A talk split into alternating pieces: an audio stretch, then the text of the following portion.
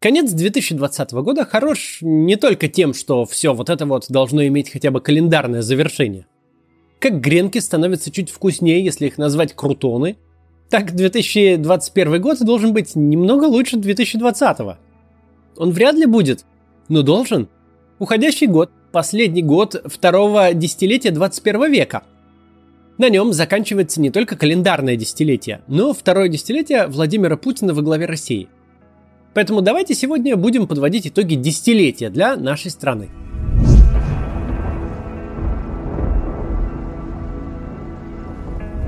Прежде чем поговорить об итогах второго десятилетия 21 века для России, давайте обернемся назад.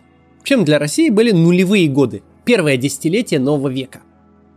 Наверное, если проводить исторические параллели, то вот это время, которое условно начинается с выхода из кризиса 98 года и заканчивается протестным движением в конце 2011 для нас это примерно то же самое, чем стали для США 50-е.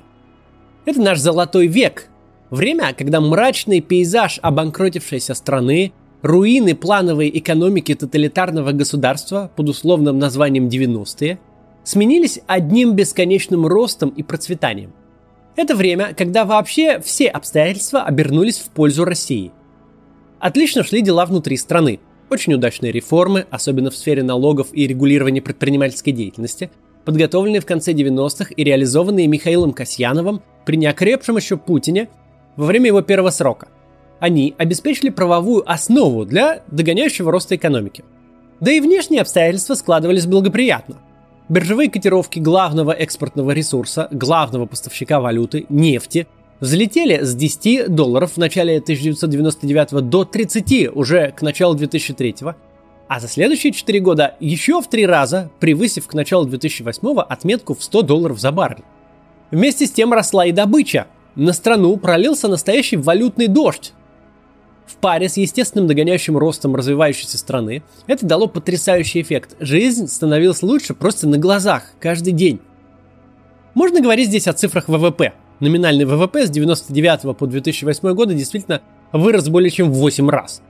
Со 195 миллиардов долларов до 1,6 триллиона. И ВВП всем, вообще говоря, хорош. Удобно по нему подбивать макроэкономический результат. Да только на хлеб его не намажешь и считаем не оплатишь.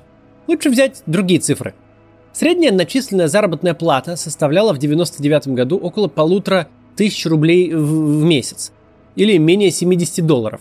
К 2004 году она вырастает до 7 тысяч рублей или 250 долларов. А еще через 3 года, к 2007 до 13,5 тысяч рублей или 500 долларов. За 8 лет средняя зарплата в долларовом выражении растет почти в 8 раз. Кто хоть однажды видел это, тот не забудет никогда. Похожим темпом растут пенсии, падает безработица, а еще быстрее дорожают активы. Все это результаты перехода к рыночной экономике и быстрый рост с руин планового э, Советского Союза. В 2000 году цены на верхние 20% квартир в Москве, на самое дорогое и элитное жилье, не превышают 1000 долларов за квадратный метр. Спустя 8 лет, к предкризисному лету 2008 года, в Москве уже нет квартир дешевле 5000 долларов за метр – Дорогое же жилье, те самые 20 верхних процентов квартир, которые еще в 2000 году едва стоили 1000 долларов, пробивают отметку в 9 тысяч. Представьте себе, у вас самая обычная квартира, две комнаты, 45 квадратных метров, на метро, допустим, Нагорная. Ни центра, ни окраина, ни дорого и ни дешево. В 2000 году ваша квартира стоит, как в среднем по городу, 25, ну 27 тысяч долларов, если очень повезет. Спустя всего 8 лет она легко продается за 200 и более тысяч. Не делая вообще ничего, просто имея этот актив, вы заработали более 150 тысяч долларов.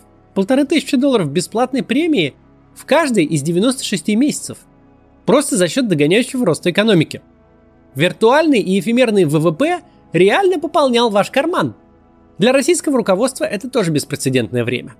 Страна никогда не жила так хорошо – Атрибуты премиального потребления – мобильные телефоны, кондиционеры, плоские телевизоры, поход в ресторан и поездка за границу – стремительно становятся общедоступны почти для всех.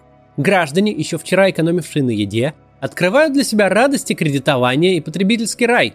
Подавляющее большинство устало от хаоса и неустроенности предыдущей эпохи, устало от политики и рада было окунуться в устройство личной жизни. Что нас подводит уже ко второму десятилетию и тем причинам, по которым оно получилось таким, каким получилось. Невероятный успех по сочетанию множества факторов нулевых годов создал у российского руководства те три иллюзии, с последствиями которых мы будем иметь дело. Первая иллюзия – иллюзия собственной значимости. Да, с одной стороны, именно реформы Михаила Касьянова, которые проходили во время первого срока Владимира Путина, позволили России стремительно вырасти и реализовать свои базовые преимущества – с другой стороны, а рост такой, каким он был, обусловлен именно базовыми преимуществами большой страны догоняющего развития и потрясающим стечением обстоятельств, влиять на которые российское руководство никак не могло. Россия, пройдя трансформационный кризис 90-х, совершив переход от плановой к рыночной экономике, в любом случае росла бы опережающими темпами. Недооцененный труд, незадействованные мощности, низкая конкуренция и большой потенциал для роста потребления – все это было бы с успехами первого путинского срока или без них. А приток валюты за счет экспорта энергоносителей этот рост бы подтолкнул точно так же э, и с Путиным, и без него. Вторая иллюзия – это иллюзия успеха. Типа все и так хорошо. Доходы федерального бюджета с 2000 по 2007 год выросли в 7 раз, с триллиона рублей до более чем 7 триллионов, а в долларовом выражении еще больше, потому что рубль постепенно дорожает, курс доллара падает, да, такое было. Если в 90-е главными словами были дефицит и секвестр, а правительство балансировало на грани дефолта, то к концу второго срока Владимира Путина денег уже столько, что вопрос не в том, как накормить бюджетников и пенсионеров за один раз. Вопрос, как назвать новый фонд для складирования излишков. Российское государство впервые ощутило себя богатым. Больше не нужно бегать в Международный валютный фонд для исполнения обязательств перед э, собственными гражданами. Совсем наоборот – можно запускать большие проекты от сети трубопроводов в Европу до зимней Олимпиады в субтропиках. Кажется, что дальше будет только лучше. Ресурсы и возможности растут с каждым днем. Насколько бы неэффективной и коррумпированной не была система, но приходит настолько больше, чем утекает, что этим все компенсируется. Дальнейшие реформы, строительство институтов для устойчивого долгосрочного роста больше не представляются необходимыми. Государство уже сильное, могущественное и богатое – уже успешно справляется с любыми задачами и вызовами. То есть, если к концу 90-х для правительства вопрос «зачем нам реформы?» не мог даже вообще возникнуть, это было понятно и очевидно, то ко второй половине нулевых этот вопрос вовсю даже существует и присутствует. Тем более, когда речь идет о строительстве политических институтов, которые дают не только устойчивый рост, но и обеспечивают политическую конкуренцию. Зачем нам угроза утраты власти, когда все и без того замечательно? Третья иллюзия – иллюзия общественной пассивности – то, что тогда было принято называть «свобода в обмен на колбасу». Ныне, кстати, это выражение уже забыто. Было очень популярным. Считалось, что это такой общественный договор граждан с правительством. Граждане действительно впервые после советской бескормицы и тотального дефицита, а после бедности 90-х, впервые наелись. С отставанием в полвека от развитого мира в Россию пришло общество потребления.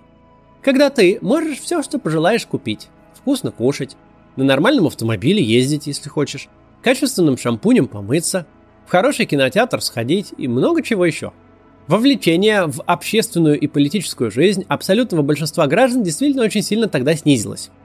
Люди в массе своей устали от неопределенности перемен и всецело сконцентрировались на частной жизни. Тоже постигло и элиты. Жизнь становилась слишком хороша, чтобы переживать о чрезмерном усилении персоналистской власти и ограничении политических прав – чтобы думать о политической конкуренции, свободе слова и всяком таком. Те, кто об этом говорил, стали восприниматься чуть ли не маргинальными фриками. Никакие политические реформы, направленные на строительство автократии, в это время не встречают сколько-то значимого сопротивления ни общества, ни элит. Все те задачи, которые для предыдущей администрации казались светлой мечтой, подчинение парламента и победа над региональной фронтой, в первую очередь, разбогатевшее государство решило играючи – еще на э, парламентских выборах 99 года вопрос лояльности каждого из губернаторов значил не меньше, чем поддержка крупнейших финансово-промышленных групп. Но уже в 2004 президент получает право назначать и снимать региональных глав по своему вкусу, отменяет выборы губернаторов. И почти никто и не против. Яблоко только было против, да кто же его слушал? То есть, с чем мы подходим к концу десятилетия? Граждане стремительно разбогатели и деполитизировались, а руководство живет в мире собственной неуязвимости. Все это у него получается, везде удается, и нет никаких причин чинить то, что не сломано, особенно если это грозит утратой власти. Ну а дальше случилось то, что должно было случиться. Россия, как, к сожалению, многие страны догоняющего развития, быстро исчерпала ресурс первоначального экономического роста, когда в силу перекрывающих преимуществ он мало зависел от качества самого государства и попала в ловушку средних доходов, после которой рост без институциональных реформ уже не происходит. Если это предложение показалось немного сложным, то можно привести такой пример. Раньше инвестиции в Россию текли рекой, потому что месяц работы образованного инженера у нас стоил как неделя работы дворника во Франции. И честность судебной системы не была большой помехой для инвестиций и для роста экономики, потому что настолько вот этот дешевый труд и возможности развития бизнеса в России перекрывали возможные минусы, что инвестировать было очень выгодно. Но теперь случилась ловушка средних доходов. У нашего инженера стал средний доход. Он, конечно, стал получать не так, как французский, э, но далеко не минимум, не так уж и далеко, например, от польского. Ну, все равно не как польский, но не так далеко.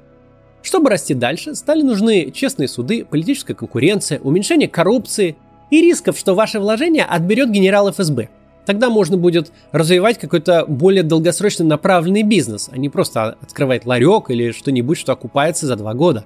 Для такой экономики нужно улучшение государства, короче говоря. А этого не было. Тут мы входим в разговор о десятых годах. Сначала давайте подумаем, что такое эти десятые годы, это вот уходящее второе десятилетие 21 века для всего остального мира – не уникальный по всем параметрам 2020 год, конечно, а все предшествующее время, начиная с выхода из Великой рецессии 2008-2009 годов. Это фактически первое мирное десятилетие без глобальных кризисов. Американская экономика впервые росла без спадов 10 лет подряд.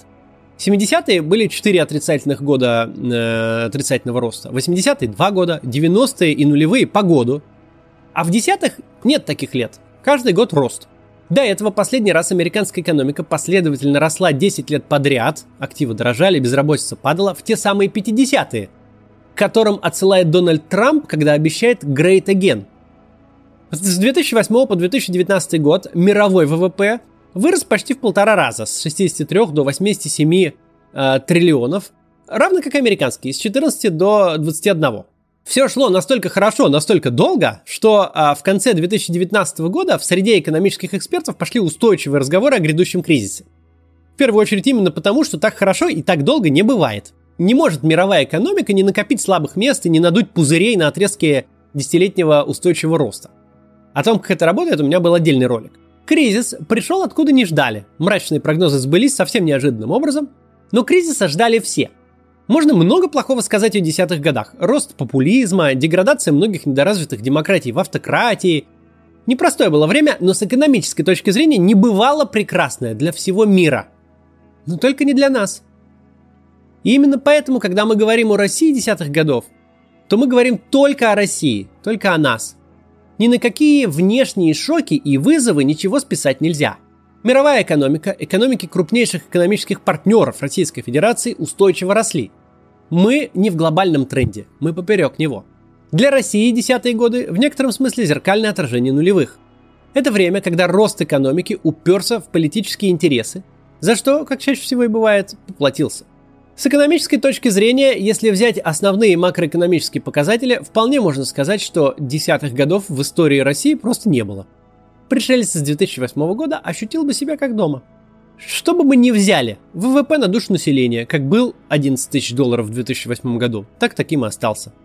Средняя заработная плата как составляла немногим более 600 долларов, так составляет немногим более 600 долларов и сейчас, в третьем квартале 2020 года. Ну, правда, тогда это было 17 тысяч рублей, а сейчас 49. Стоимость акций российских компаний, цены на недвижимость, федеральный бюджет в долларовом выражении – все либо остается плюс-минус на своем уровне, либо падает. Возвращаясь к тому же примеру с квартирой на станции метро Нагорная в Москве. Если за первые 8 лет с 2000 года вы просто имея ее во владении и ничего не делая, заработали не менее 150 тысяч долларов, то к сегодняшнему дню потеряли не менее 100 из них. Опять же, при прочих равных, если нулевые выписывали вам премию в полторы тысячи долларов в месяц, просто за владение квартирой, то в десятые, вовсе того не замечая, вы выбрасывали из окна по 30 долларов в день, по 1000 долларов в месяц. Не факт, что вы зарабатывали эти 30 долларов в день, и могли себе позволить тратить по 30 долларов в день на удешевление вашей квартиры, но вы становились беднее на 30 долларов в день. Просто потому, что владели активом в экономике, балансирующей между стагнацией и рецессией. Московская недвижимость почти не изменилась в рублях. Сегодня самый дешевый метр стоит те же 150-200 тысяч рублей, как в предкризисное лето 2008. Но в долларах она подешевела почти втрое, вернувшись к уровню конца 2005 года, начала 2006. Сравнения в абсолютных долларах могут казаться надуманными, натянутыми. Россия типа рублевая зона, доходы и расходы э, происходят именно в рублях. С этим можно спорить, паритет покупательной способности у каждого свой. Когда вам нужен компьютер для учебы или жизненно необходимый импортный препарат, вам их продадут за рублевый эквивалент валютной цены. Но бог с ним, есть и более значимые результаты. Если первые годы десятилетия шли под флагом замедляющегося роста с переходом в стагнацию – то с 2014 года каждый последующий год принесли нам нечто невиданное с самого конца 90-х. Последовательное падение реальных располагаемых доходов граждан. То есть того объема реальных товаров и услуг, не номинальных долларов, которые средний гражданин может купить за вычетом обязательных расходов. Как мы хорошо помним, именно в 2014 году началось вставание с колен – случилась аннексия Крыма и конфронтация со всем миром по нашей инициативе, без какой-либо на то причины. Крым и Севастополь возвращаются в родную гавань. Расплата была тяжелой. В 2014 году реальные доходы граждан упали на 1,2%, в 2015 на 2,4%, в 2016 на 4,5%, в 2017 на полпроцента, Затем, после э, такой вот неприемлемой вакханалии с процентами, Росстат переподчинили Министерству экономики, и в следующие два года он стал показывать рост, что, конечно, реальности не соответствовал. Средний гражданин России на фоне того, что вся мировая экономика успешно растет, потребляет в реальных курицах, колбасе, молоке, шоколадках меньше, чем в 2013 году. Лучших показателей по доле населения за чертой бедности Россия достигла в 2012 году – 10,7. В следующие годы это число только росло, достигнув в 2015 году 13,3. После, вновь спасибо новому начальству Росстата, цифра немного упала, но все равно она 12,3%. Что значит все эти цифры? По реальным доходам, по недвижимости. Они значат, что без относительно ваших усилий в нулевые годы просто за счет экономического роста вы становились в среднем богаче, а в десятые в среднем беднее каждый день. Почему случилось то, что случилось? По тем причинам, которые были заложены в благословенные нулевые, но их никто не замечал в экстазе благополучия и личного потребления. Нет способа выйти из ловушки средних доходов, в которую Россия закономерно попала, отказавшись от создания политических институтов, в первую очередь независимого правосудия, от дерегуляции, от ликвидации бюджетной вертикали, федерализации, ну, конечно, от отказа от того, чтобы друзья президента по секции дзюдо руководили крупнейшими и важнейшими государственными институтами и целыми государственными предприятиями огромными. Одним словом, нельзя выйти из этого кризиса ловушки средних доходов, в который мы попали еще в конце первого десятилетия, без конкуренции политической и экономической. Нет способа обеспечить устойчивый экономический рост, когда правительство работает на обеспечение интересов меньшинства, элиты, поддерживающей Владимира Путина, в ущерб большинству. Россия не какая-то уникальная страна. В постиндустриальном мире, где экономический рост обеспечивается человеческим капиталом, успешны те страны, чьи институты работают на его рост. Успешных в этой задаче автократий нет. Два единственных исключения – Сингапур и нефтяные монархии Ближнего Востока – оба исключения. Отдельный разговор, и их судьбу Россия не повторит. В ролике про Лукашенко я говорил, что главный вызов таких режимов – это не разгоны митингов и посадки протестующих, а потерянное время – когда жизнь ухудшается не драматично, но при взгляде назад мы видим годы, потраченные ни на что, что все сейчас равно тому, как было в 2008 году, когда президентом только стал Дмитрий Медведев, в то время как мир ушел далеко вперед. Ушедшие годы. Годы, когда жизненно необходимые и очевидные реформы не делались только потому, что противоречили задаче правителя сидеть у власти до смерти – это буквально десятые годы в России. Безо всяких внешних вызовов мы не только стали номинально беднее, наша собственность и труд дешевле. Мы просто потеряли эти 10 лет развития, которые уже никогда не вернуть. Уйдет ли Владимир Путин в 24 или в 2030 м Неважно, что будет на календаре, мы все очнемся в 2008 и начнем все заново. Такие немного печальные итоги этого десятилетия для нашей страны. мы ведь с вами будем это поправлять, правильно? Будем. До завтра.